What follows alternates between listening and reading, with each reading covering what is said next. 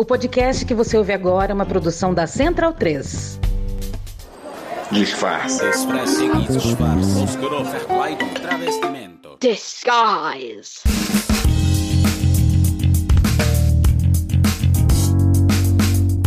Oi, eu sou a Camila Cabete. Muito bem-vindos a mais um episódio do Disfarces Podcast. É o episódio, eu acho, muito provavelmente 27. Tudo começou com um fiofó. Pera, que o assunto é sério. Sério, gente. Tudo começou como quase sempre você sabe. Um homem se sentindo no direito de se meter e recriminar o que uma mulher faz com o próprio corpo. Ai, que cansaço. Mas, como tenho percebido, vivemos na era do karma instantâneo. Logo depois desses comentários, foi uma confusão. Um tal de sertanejo chorar em lives, batendo no peito e se orgulhando de ter construído a sua carreira sem dinheiro do governo? Opa, peraí. Começou um show de horror no planeta das fake news um monte de gente falando da Lei Rouanet, mas pasmem, sem saber o que estavam falando. Me subiu uma raiva, sabe? Aquele gatilho da época das últimas eleições para presidente, em que fake news acabaram elegendo um monte de gente que está fazendo com que a gente sofra muito agora. Bom, mas em vez de ter uma gastrite ou então ficar brigando nas redes sociais, eu resolvi consultar quem sabe do assunto. A Débora Giangiarulo, que além de amiga de longa data, é produtora cultural e trabalha na indústria da cultura com projetos que, ainda bem, podem contar com os incentivos da Lei Rouanet. Resolvemos esclarecer sobre o assunto voltando à base, focando no conceito. Esse episódio foi preparado para você mandar naquele grupo da família, sabe? Quando o tiozão começa a falar besteira e você, putz, tem que estar tá ali no grupo porque pega muito mal sair. Pega o link desse episódio e bota lá no grupo da família. Por isso que o episódio é até um pouquinho mais curto. É para vocês mandarem pro tiozão, sabe? Vem ouvir. Entrevista.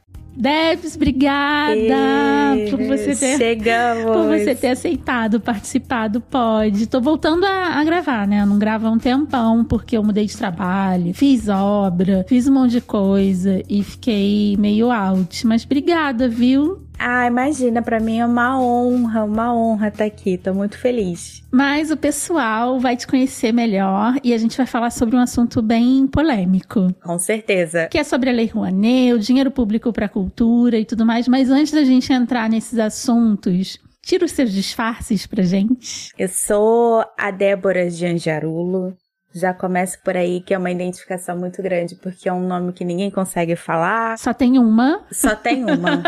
Não tem outra Débora Janjarulo, só tem eu. Eu sou formada em administração de empresas, e só que eu sou de uma família musical e cultural de um modo geral, então eu acabei indo pro caminho da cultura na vida. Vivi muito tempo aí disfarçada entre os caminhos financeiros e os caminhos da produção, até tirar meu disfarce depois de muito tempo e ficar realmente só como produtora. E aí, dentro disso, eu fui me especializando cada vez mais em dinheiro público, em uso da verba pública pública em todas as esferas, federal, estadual e municipal, em projetos culturais. E nisso daí já tô há 15 anos, né? Nessa loucura aí, já vivi de de um tudo. Eu imagino. Desde os nossos tempos áureos de ter o ministro da Cultura, Gilberto Gil, ah, e até agora. Agora. Eu só dei como resumir com agora. agora, exatamente. Porque eu acho que, por mais que a gente se esforce, a gente não vai expressar o absurdo, né, que a cultura tem vivido nesses últimos, nesses últimos anos aí. Tá passando, né? Esperamos aqui que, sim, que vá passar, sim. que tudo vai retornar, mas a gente perdeu muito, né, Debs, nesses muito. anos. Nossa Senhora. E é um retrocesso bizarro, assim. É um retrocesso. E eu acho que você, esse tipo de trabalho é tipo superpoder, sabe? Porque você mexe com edital, aqueles editais infinitos, com mil coisas super específicas, né? O pessoal acha, e esse podcast é por causa disso, que dinheiro público é molinho, né? Você estala os dedos e aí você consegue. Assim, eu acho que para alguns setores pode ser, ser que seja assim, mas assim, cultura, a gente sabe, a gente vê que não é nada assim, né? Sim. E assim, na verdade, Camila, a gente tem vários passos aí para dar, sabe? Então, uhum. primeiro que as pessoas não entendem o que é cultura, no modo geral. Então, quando a pessoa, né, o tio lá do, do almoço vira e fala assim: Eu não preciso de cultura para viver. Mas ele tá ouvindo o pagodinho dele, né? Não é cultura? Ele não vê a novela? Não é uma obra audiovisual isso? Ele não lê um livro? Ele não come arroz com feijão? Que é costura gastronômica do Brasil. É. Então, assim, é. ele não é nordestino e come um cuscuzinho dele amarelo? Então, assim, as pessoas não entendem no primeiro momento o que é cultura. Cultura abrange 13 linguagens diferentes que está envolvido na nossa vida diariamente. Uhum. Né? E que 13 linguagens são essas? Nossa, eu, eu não sei se eu vou conseguir te falar todas. Não, só pra dar uma assim, ideia, assim. Vamos lá, audiovisual. E audiovisual a gente tá falando de filme, como a gente tá falando de televisão, como a gente tá falando de Netflix, série, entendeu? Uhum. Documentários. A gente tá falando de música. Aí você tem música instrumental, você tem música cantada, você tem corais, você tem uma série de coisas. A gente tá falando de teatro, que aí tem monólogo, teatro musical. A gente tá falando de dança, né? Espetáculos de dança que vai desde a, do, do time do passinho até uhum. grandes concertos. Né? A gente está falando de gastronomia. Cada região tem a sua cultura gastronômica, cada país tem a sua cultura gastronômica. A gente está falando de moda, também. São muitas, assim. É, é são, muita coisa, né? É muita coisa. Muita coisa. E aí é uma coisa, assim, por isso que os próximos podcasts e os podcasts que eu pretendo fazer daqui para frente, ele é bem básico. Ele pega muito esse conceito fundamental da coisa, sabe? Sim. Porque eu reparei que nos últimos anos a discussão ganha uma proporção enorme e as pessoas se distanciam cada vez mais do conceito fundamental daquela discussão. Sim. Tipo o que você trouxe pra gente. Primeiro, vamos saber o que é cultura. O que, é cultura? Sim. E aí, isso é importante para a identidade de um povo e tudo mais. E traz dinheiro pro país, né? Vide a cultura aí dos coreanos. Muito. Gente, cultura dá mais dinheiro que petróleo, entendeu? Não é à toa. Dá muito dinheiro. Pois é, não é à toa que Coreia investe nisso, né? E ganha dinheiro do mundo inteiro que vem da cultura deles, Não, né? e você imagina, assim, pré-pandemia, a cultura da novela, por exemplo, no, no Uhum. Brasil. Né? Toda família assiste as três novelas, novela das seis, das sete, das oito. Uhum. Então isso tá dentro da casa do brasileiro, diariamente. Tu vai fazer uma faxina na sua casa, você liga o rádio, entendeu? Então assim, tem uma cultura que eu não vou falar que é básica, porque tá longe de ser básico, entendeu? Uhum. Se você produzir uma novela, são oito meses de gravações diárias. E quantas centenas de pessoas, né? É muita E aí a gente gente vai pra outra coisa, por exemplo, carnaval na Marquês de Uhum. Sapucaí. Quando acaba um carnaval, já começa o outro. Você imagina que uma ala tem 400 pessoas, uma Nossa. escola tem 350 pessoas desfilando com roupas feitas manualmente. Na colinha quente ali, né? Na cola quente. É. Então, assim, a gente vai agora para uma segunda etapa, que é a indústria da cultura. Uhum. né? Então a cultura, no, quando, a gente, né, quando as pessoas falam, ah, né, mamata da cultura, fala-se muito em ator, em atriz, em cantor, em cantora, mas a indústria da cultura é muito além disso. Por exemplo, uma peça de teatro, a gente vivendo num lockdown, a cultura foi a primeira a parar e a Foi. última a retornar. Uhum. E assim, isso você está impactando, por exemplo, quando você fala com teatro, fecha o teatro. É uma peça de teatro, vamos supor que seja um musical. Isso envolve 20 atores. Desses 20 atores, você tem pelo menos umas cinco camareiras, Uhum. você tem figurinista, diretor de palco, carregador, cenógrafo, você tem muita gente da área criativa. Mas além disso, você tem o bilheteiro, O pipoqueiro, né? o pipoqueiro que fica na É. frente, entendeu? Então, assim, é muita gente. Não ter um carnaval de rua, quantos ambulantes não trabalharam? Pois é. Pois é. E a cultura, eu acho que foi o setor que mais sofreu com a pandemia, né? A gente sentiu isso. Eu acho que sim. O que é mais louco, que foi o setor que mais sofreu, mas foi o que mais salvou, né? Oh. Porque tu imagina você ficar trancado em casa sem nenhum acesso a nenhum tipo de cultura. Ia ser pro manicômio, né? Direto. Tipo, Entendeu? era impossível. Então, assim, o que acabou salvando foram as séries, foram as lives, né? Foi tudo isso. E foi justamente o setor que foi mais penalizado. Pois é. Então, a gente viveu esse contraponto aí que foi muito difícil. Eu vejo, eu vejo que a gente tá num momento, né, da história mundial que a gente tem o novo confrontando o velho, né? Ao mesmo tempo que a gente tem aí a indústria cultural que dá muito mais dinheiro, porque jogos tá embutido aí nessa cultura, Sim. né? A indústria gamer dá mais dinheiro do que guerra. E por outro lado, tem uma galera velha, tipo, com a cabeça, sei lá, do século passado, fazendo guerra, sabe? É muito louco, Sim. assim. É- a gente tá vivendo um momento ímpar, eu acho que na história de confrontar, né, essas mentes, Sim. assim, tão diferentes, né? É. E é aquilo que eu tava falando, assim, as pessoas não sabem do que estão falando. E quando você conta numa questão muito simples, né, do que que é a cultura, não, Não não entende. entende. Não entende. Não aceita, né? Acho que é mais isso, não aceita. É. Entendeu? Que ele é sim um consumidor de cultura. Esse foi um trabalho que pra mim foi muito forte dentro da pandemia. Que é isso, você pode falar o quanto você quiser, mas você é sim um consumidor de cultura. E você é fruto da cultura que te rodeia. Tipo, é impossível passar incólume a Sim, cultura, né? impossível. É impossível, impossível, né? Então, isso, esse, esse é o conceito primeiro que as pessoas acho que precisam entender, sabe? Pra poder a gente ir pra um passinho além, Uhum. né? Que é a questão do dinheiro público.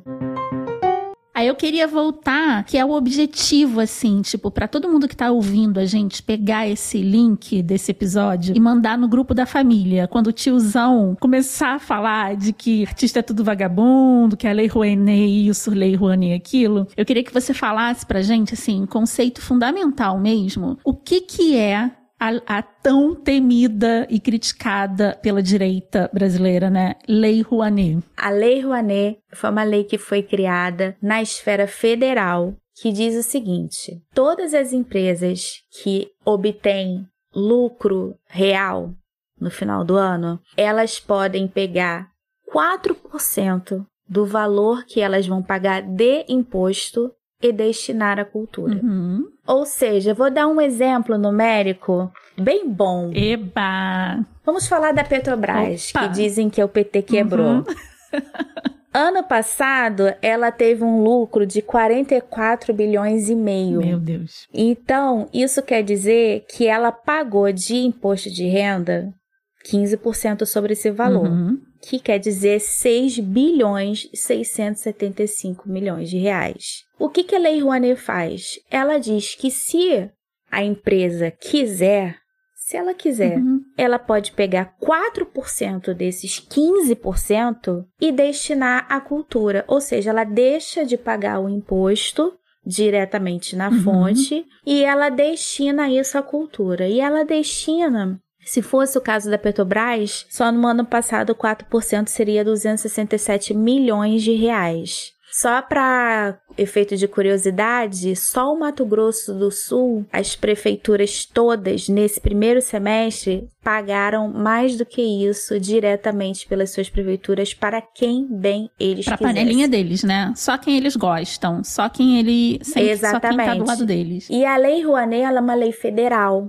Então, assim, esse dinheiro, né, que vai que fica destinado à cultura, fica destinado às 13 linguagens. Uhum. Fica destinado em todo o Brasil. Entendeu? Então é uma forma de você democratizar a cultura. E sair da panelinha, né? Porque de acordo com a da panelinha daquela prefeitura, ele vai chamar aqueles, né? Tipo, Quem ele aque- quiser. aqueles artistas, exatamente. na linguagem que ele quiser e as outras linguagens. Então essa é uma forma de democratizar a cultura e justamente sair da panelinha, né, e fazer com que E aí tem mais uma questão. Toda lei pública, você precisa prestar contas depois. Isso que eu ia te perguntar. É, é super fácil, tipo, eu me inscrevo lá, leio um edital, me inscrevo e pronto, acabou? Ganhei dinheiro? Não.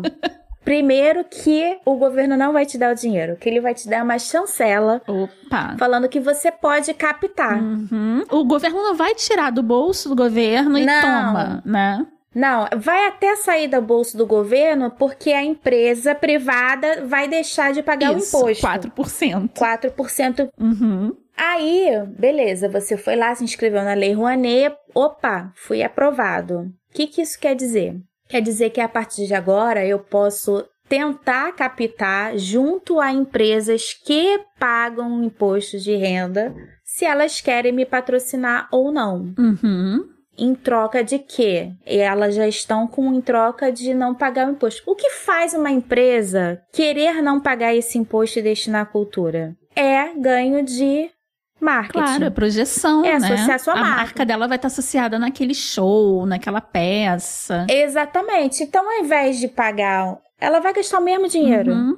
Então, ao invés de pagar o imposto, ela investe num projeto, investe numa cultura, associa. E assim, a lei ela tem uma série de obrigatoriedades. Então, por exemplo, quando eu faço um show, você tem um valor, até um determinado valor que você pode praticar. Você tem uma quantidade de ingressos gratuitos que você tem que destinar. Uhum. Você tem que dar contrapartidas sociais. Então, assim, o produtor que conseguiu, vou exemplificar alguma empresa que pague, é, sei lá, Tim, pague Uhum. para ele, ele não tá dando só o show. Obrigatoriamente esse show vai ter que ter pelo menos uma parte de graça, com ingressos gratuitos, ele vai ter que ter uma parte que contemple acessibilidade, ele vai ter que dar algumas coisas a mais Uhum. também. Então também é vantajoso em termos de, da população, da sociedade, do que você entrega, né? Então assim, ao invés desse dinheiro ir para o governo e o governo ali vai trabalhando com os tetos deles,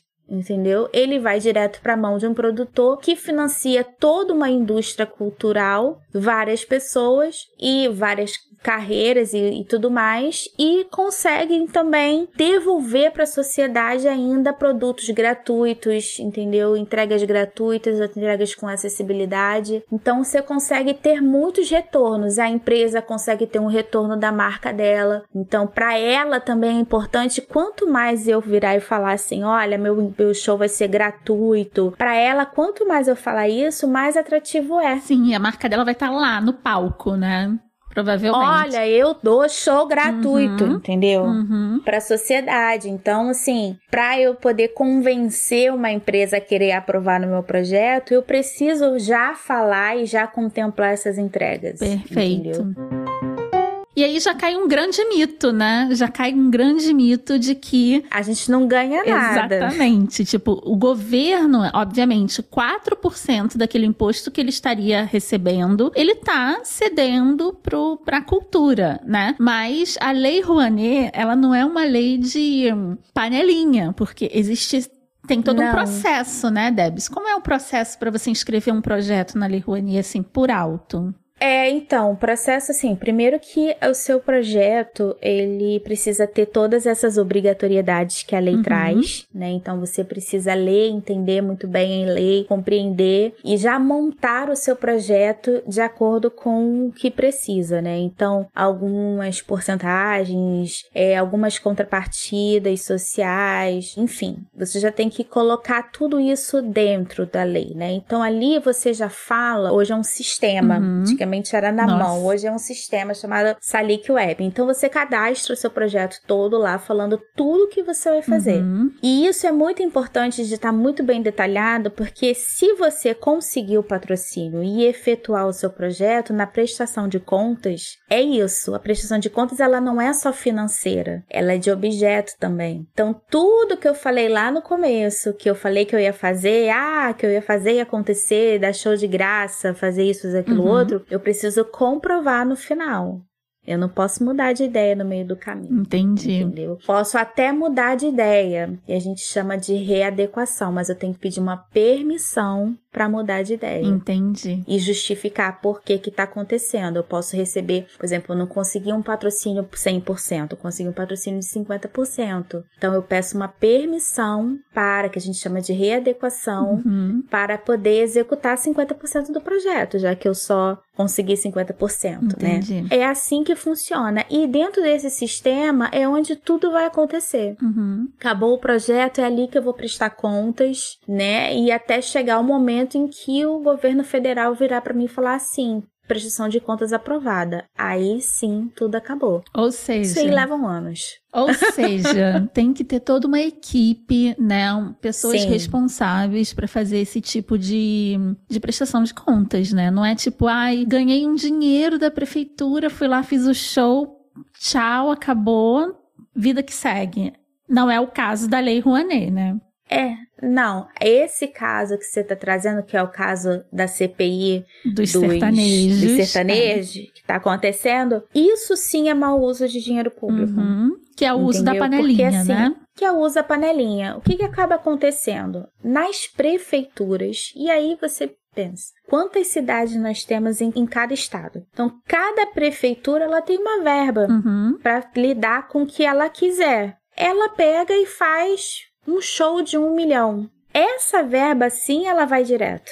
Isso é verba da prefeitura. Ou seja, é um dinheiro que ela tira da carteira e pá. E dá, eu só tenho que emitir uma nota fiscal, acabou. É um dinheiro bem fácil, né?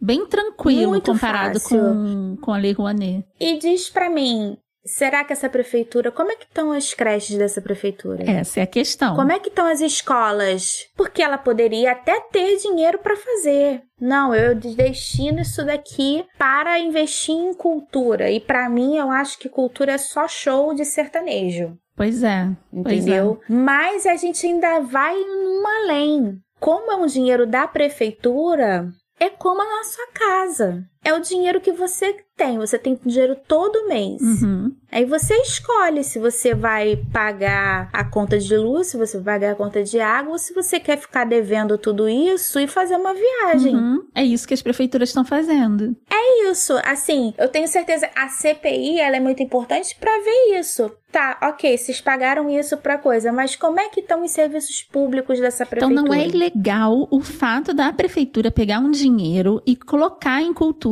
eventos e Não, tudo mais. Não é. Até porque eu entendo, existe a festa do tomate, né, aqui no Rio de Janeiro, no interior. Sim. Existem festas, tipo as festas da Flip, né, e outras festas da- do interior do Rio de Janeiro. Aqui no Rio mesmo, Isso. assim, aqui entre o Réveillon, o Réveillon atrai pro, pro Rio de Janeiro mais de 2 milhões de pessoas é. só pra cidade Então, do Rio são de eventos que Janeiro. trazem, Então- né, dinheiro pra Sim.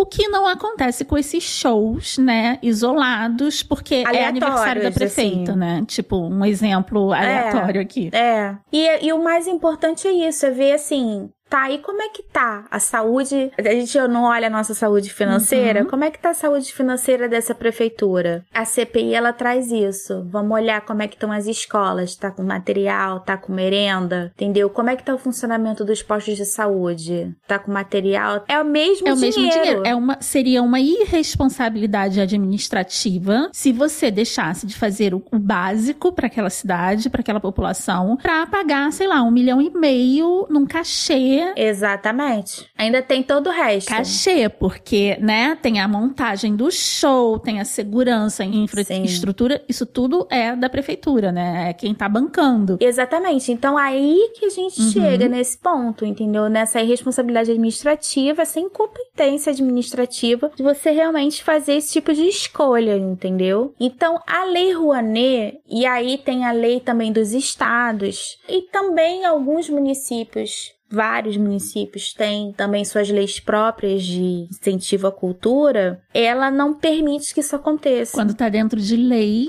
tem que ter prestação de contas, assim, tem que ter. você já sabe quanto que é. Como eu falei, tá na lei. São 4% de 15% Uhum, do imposto de renda. sim. Então, o cara que tá fazendo o planejamento da saúde financeira daquele estado, daquele município, né? Ele já sabe, antes de acontecer, que 4% tá destinado à cultura. Uhum. Provavelmente, aí eu não, aí é uma questão já mais histórica, então eu vou no palpite. Esses 4% não veio à toa. Claro. Então, isso com certeza foi elaborado e foi pesquisado antes de se fazer a lei e viu-se que não podemos destinar 4% e isso não vai alterar a saúde financeira no, nas outras questões do país. A gente tá falando de 4%, né, gente? Pelo amor de Deus, assim. É o um mínimo. Não é nem 4% do é. lucro, é o 4% sobre o imposto. Pois é, tipo, é, é muito, muito, pouco muito comparado pouco. ao que o, o governo teria, né, como um imposto. Então. Sim. E aí são coisas assim, mal entendidos, né? E aí a gente teve esse problema com os sertanejos. Está sendo instaurada uma CPI para poder ver por que que um cantor tem um cachê 200% mais caro para o governo, né? Existem outros casos uhum. de que o uhum. cantor está recebendo dinheiro e passando por debaixo dos panos para pessoas da prefeitura como um, um suborno. Isso acontece muito. E assim, primeiro que acontece nesse caso da prefeitura, porque é isso, assim, é um dinheiro direto. Uhum. Então, como é que você garante que a pessoa que tá lá no gabinete não vira e fala assim: olha, se você me passar 10%, eu aprovo aqui teu Exato. show? Exato. Porque não tem nenhum regulador ali, né? Não tem nenhum regulador, não tem é. nada. É. Entendeu? É como se eu estivesse comprando papel higiênico. É. E aí são uns absurdos, assim, que eu vi esse, esses cantores, né, falando, fazendo live, chorando. Tudo começou por causa de uma tatuagem num órgão da Anitta. E aí tudo se descortinou, né? Isso, é, várias coisas vieram à Sim. tona. E aí eu vi alguns sertanejos falando em live, batendo no peito e falando: eu consegui tudo com o meu dinheiro, eu não uso, eu sou contra o dinheiro do governo. Assim, eu fiquei, gente, até eu que sou leiga. É, ele acha que esse dinheiro tá vindo da onde? Sabe, tá saindo do bolso do prefeito, assim, são pessoas abastadas, herdeiras, né? Sheiks árabes que baixam aqui e de repente pagam pois essas é. pessoas. Tá pagando em cinco camelos, alguma pois coisa. Pois é. E aí tem, e aí, assim, quando você começa a tirar os nós, aí vem mais nó, né? Quando você desenterra e que vem fedor mesmo, que vem a porcaria toda. E aí descobriram Sim. tweets da Marília Mendonça falando que ela oferecia shows de graça para o lançamento dos álbuns dela, né, e das iniciativas dela. E mulher no sertanejo a gente sabe, né, que sempre foi um tabu, Sim. então tem uma nova geração que veio meio que dando uma revolucionada nisso. E ela oferece para as prefeituras e as prefeituras não aceitam. Camila, isso já aconteceu comigo. Mentira! Eu tinha um projeto que era um projeto que era sobre o aniversário de 100 anos do Mário Lago. Uhum. E era um projeto que estava patrocinado pelos Correios. Ou seja, dentro do meu projeto, o Correios patrocinou e falou assim: você vai rodar em 20 cidades do Rio de Janeiro. Uhum. Então eu ligava para a prefeitura e falava assim: oh, querido, eu tenho um show de graça para te dar aqui. Era de graça para a prefeitura, Gente. eu já tava com dinheiro. E pelo menos umas quatro ou cinco cidades falaram assim: não tem interesse. O quê? E o que, que, eles alegavam? Tipo, não tem interesse, pronto, acabou? Não tem tempo. É, não tem tempo. Obrigada. Mas é de graça, eu vou montar tudo, não vocês não precisam é dar nada. Isso, eu, ia, eu vou ia te responder. Eles precisavam dar infraestrutura, alguma coisa assim? Nada, não precisava dar nada. Tudo estava patrocinado. E só me precisavam me, me ceder, obviamente, um espaço, porque a gente tá falando. Claro. Tanto que esse evento, eu fiz esse evento assim, eu tinha que fazer as 20 cidades. Então fiz dentro de igreja, fiz em uhum. tudo quanto era canto, dentro de escola, porque quando começava a prefeitura não querer que eu fizesse na praça, eu falava, então eu vou para dentro dos espaços claro. privados. Eu ia pra escola, ligava, falava, eu tenho um show aqui para te dar. Claro, algumas diretoras falavam, claro, traz, tal, não sei o quê. Mas Gente. assim, eu tive muita dificuldade também. Porque assim, se não tem dinheiro envolvido com eles, eles é meio que tipo, pra quê? É.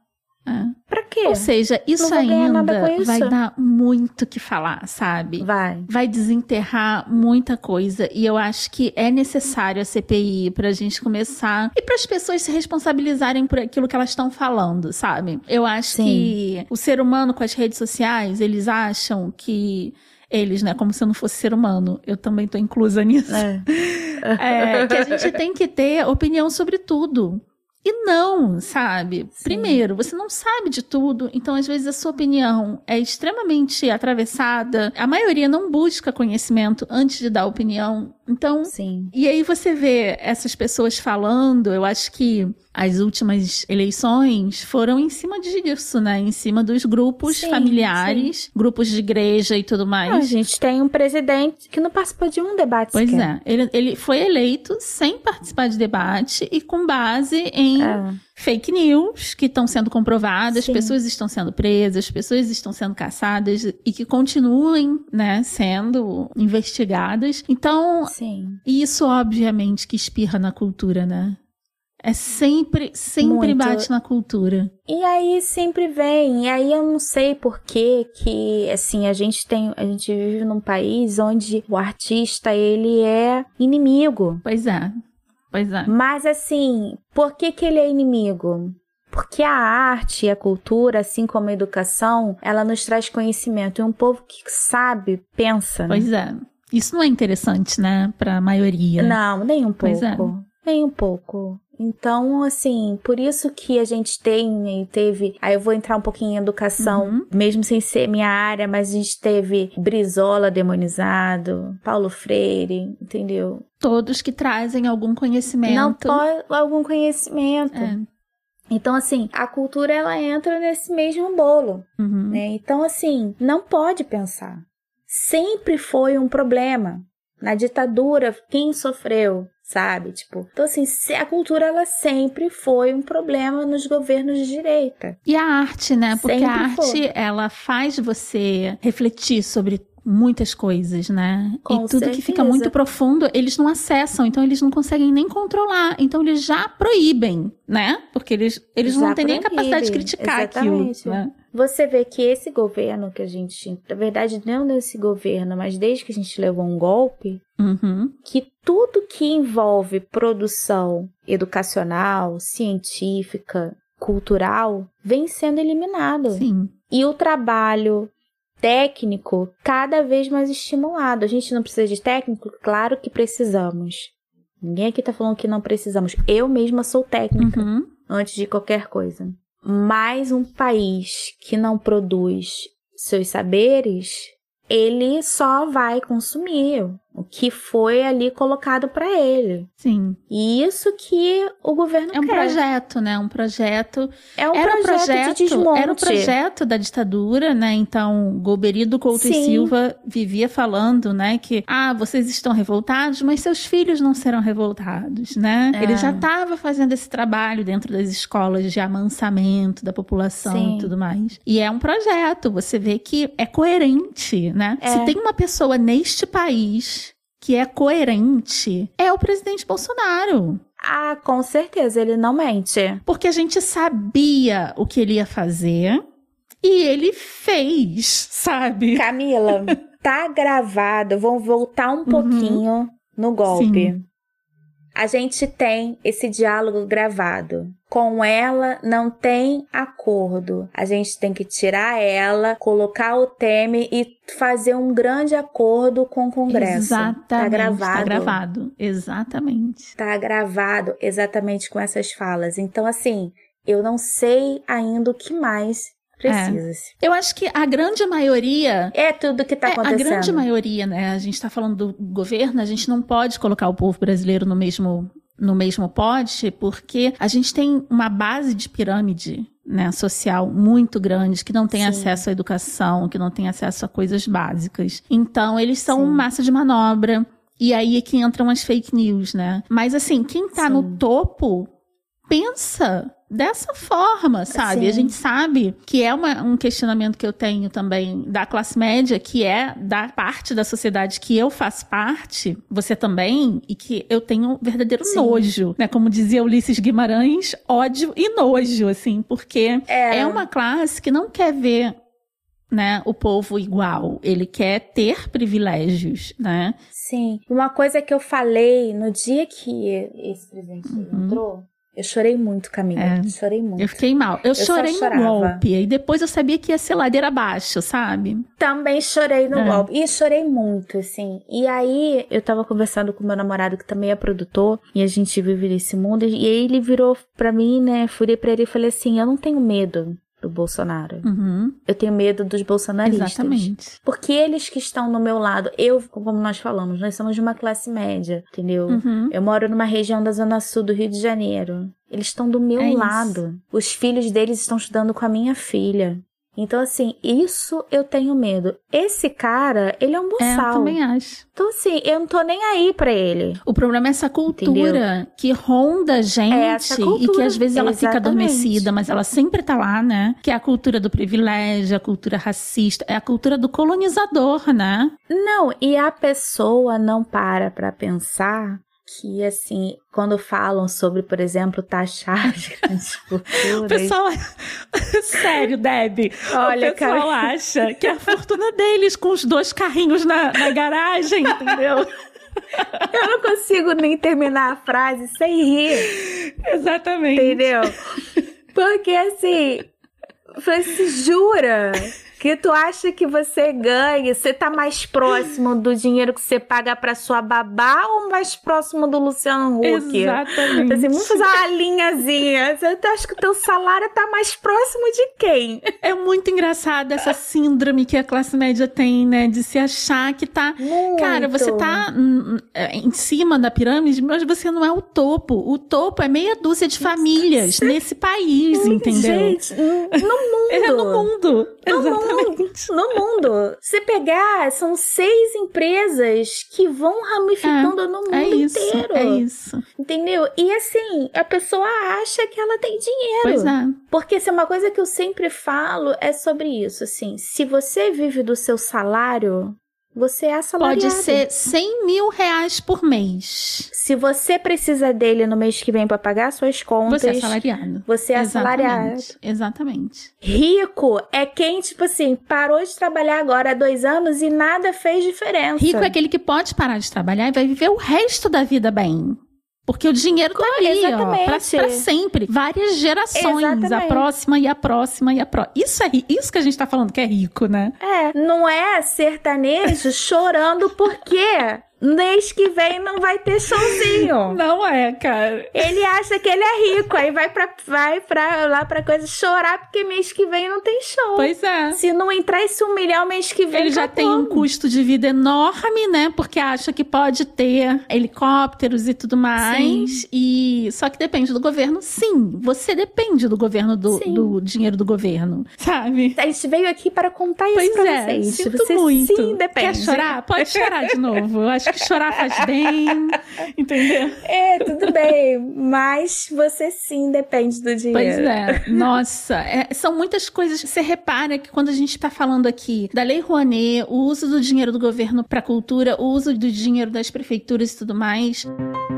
Mas, assim, fechando o nosso papo, que eu ficaria aqui horas falando com você, a gente precisa marcar outros assuntos também. Precisamos, precisamos. Fechando, assim, para a gente começar a terminar, fica muito claro que a gente está também num bom momento. Um momento em que está todo mundo se questionando né? Tá Sim. todo mundo falando da Lei Rouanet. Isso é incrível, ninguém sabia da existência, só o pessoal da cultura sabia. Sim. Tá todo mundo falando desse dinheiro da prefeitura, por que que tá saindo? Ah, eu posso ver o que que a minha prefeitura tá fazendo com o dinheiro, né? Então, Sim. as pessoas estão começando. Parece que tem muita gente que estava adormecida, né? E tá acordando.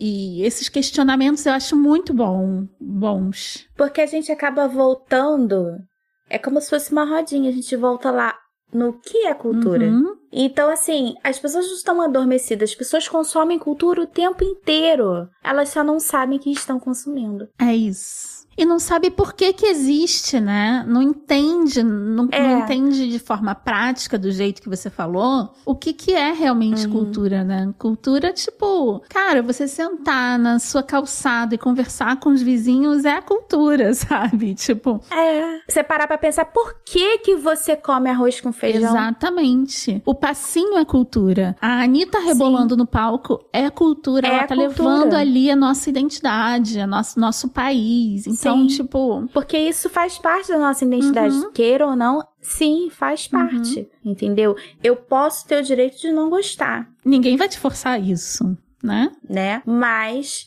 sim, faz parte, sim, da nossa cultura, Debs. né? Obrigada. Ah, eu adorei nosso bate-papo. Como você é organizada, gente. Gente, eu trabalhei há muitos anos com a Debs. Ela era gestora financeira da empresa que eu trabalhei há muitos anos. E eu sempre admirei tanto a organização dela, o jeito que ela trabalha. Vocês estão vendo como é que ela explicou tudo pra gente? É incrível. É, é esse tipo de coisa que virginiano gosta, sabe? E olha que eu sou sagitariana, é. Dizem que sagitariana é meio louquinho assim, mas eu tenho um capricórnio no Ah, ascendente que- que... ele me traz Te pro bota chão. na É- terra. É, ele. É, é. É ele, é ele. Ai, muito obrigada. Eu acho que, eu acho que do jeito que a gente falou, o tiozão lá do grupo da família do WhatsApp vai entender, não vai? Ah, eu acho que agora ele, ele vai entender. Principalmente se estiver tocando um pagodinho lá na hora, você Exato. falar assim, tá gostando? Aí, ó, tomando aquela cervejinha, tá sambando aí, tá consumindo cultura. Exatamente. Tá vendo o Record? tá consumindo cultura, gente. Tá Tá vendo novela cultura, bíblica? gente. É cultura, gente. É cultura. É isso. Não tem jeito. É isso. obrigada, amiga. Muito obrigada por me Obrigada atender, a você. por estar sempre disponível. Imagina. Vamos pensar nos próximos episódios que nós faremos juntas. Eu já tô até com uma Opa, ideiazinha já aqui. quero. Obrigada, viu? E pra terminar, antes de, de- de parar de gravar aqui, você quer falar sobre algum projeto que você esteja fazendo ou dar o seu contato, se alguém quiser entrar em contato? É sempre bom deixar aqui seu paradeiro. É, sim. Então, eu faço muitas coisas ao mesmo Uhum. tempo, mas assim, se vocês quiserem me achar, eu tô em todas as redes sociais Débora Janjarulo, não tem outra, pode ficar tranquilo, pode me procurar lá, mandar um direct. E eu faço desde planejamento de projetos culturais, faço do começo até o fim, né? Então, desde o planejamento até a prestação de contas. Nesse momento, eu tô no planejamento do Festival de Inverno do Sesc Rio. Opa! Fiquem de olho que vai rolar em 15 cidades do Rio de Janeiro a partir de julho e muita atração gratuita de todas as linguagens possíveis e imagináveis para todas as idades. Fiquem de olho que vai ser muito E legal. democracia, né? Que sorte que a gente tem, né? Que a gente tá numa democracia. Sim, Eu amo o sim, Sesc. que sorte. A gente, eu também É. amo Sesc. Obrigada, amiga. Um beijão, gente. Obrigada a você. Beijo.